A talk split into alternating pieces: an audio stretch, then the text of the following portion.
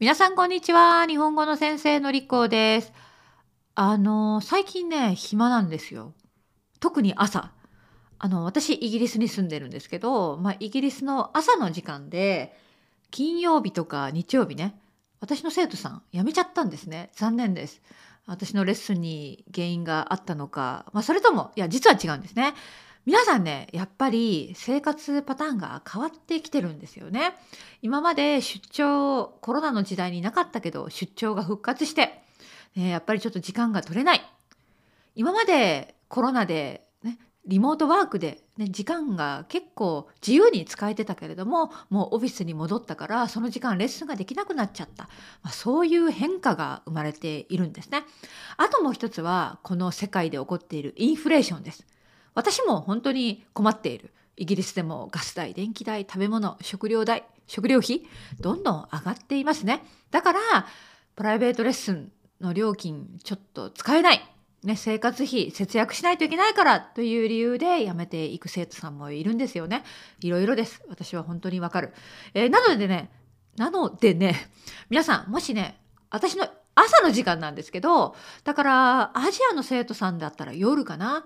そういう時間で私とレッスンしてみたい。会話のレッスンがしてみたいっていう方は私に私のウェブサイトからメッセージください。多分時間作れると思います。3人ぐらい。はい。それではね今日はちょっとプライベートな話、えー、私が最近落ち込んでしまった話をシェアします。だからちょっと暗い話なんですね。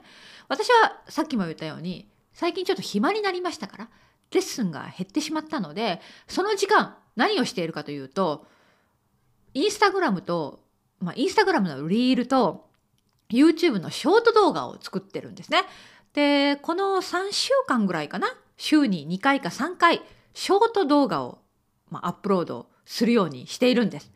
まあ、なぜならこの時代動画はショートの時代と言われてますよね。まあ、TikTok がこんなにあんなに流行ってますからだんだん長い動画を聞かなくなっている。で、私もフォロワー数を増やしたいですから、まあ、TikTok はやってないんですけれども、ね、Instagram 特に増やしたいので、まあ、ちょっとリールを頑張ってみようかなと思ってショート動画を作ってるんです。で、同じ動画を YouTube のショートとして上げているんですが、まあ、コメントをかけるじゃないですか。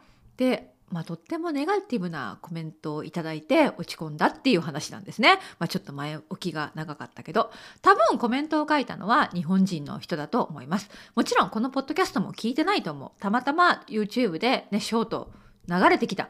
でね私、まあ、もうすぐ50歳になるおばさんで中年で顔にシミもあるし頭に白髪もあるし年ですよ。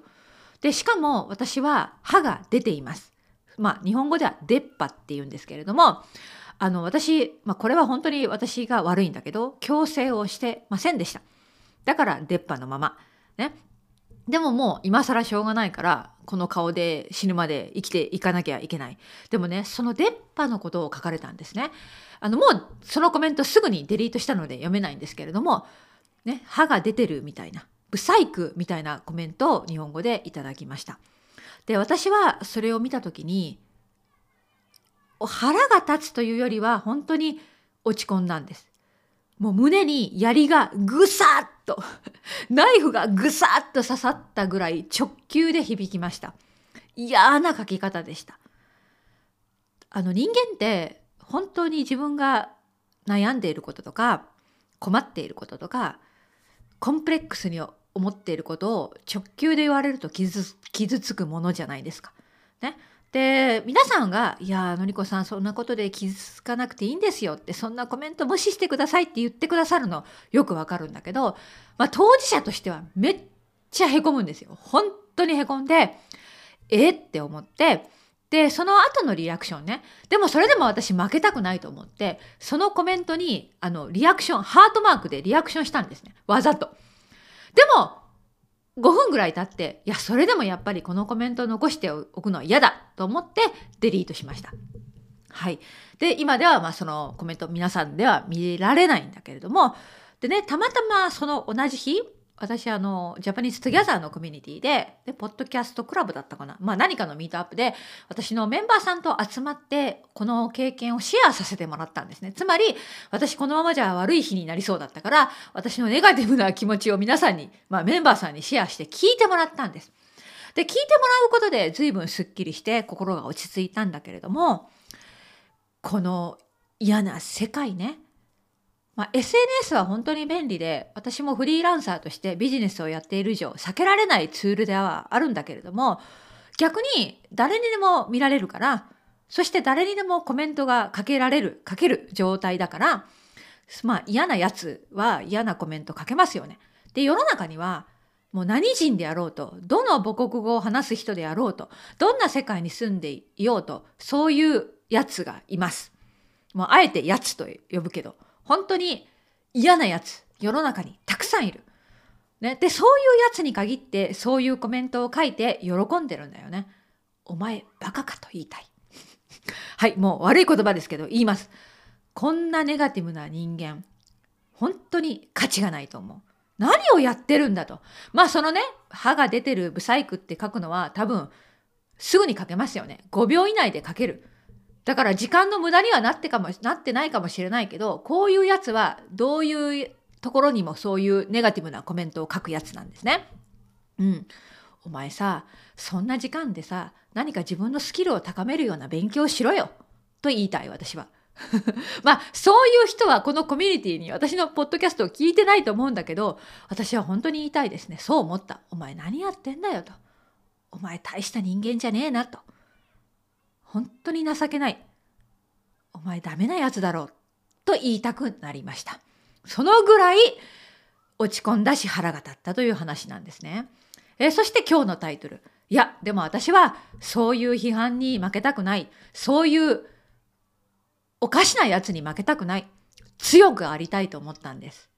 はい。なので、まあ、今日もポッドキャストを話すし、今日もインスタグラムでショート動画を出すし、負けません。はい、私はブサイクです。私は中年です。何か文句がある？私は出っ歯です。何か文句がある？そのぐらい強くありたいなと思います。それでもね、それでもやっぱりぐさぐさと心に傷がつく。ね。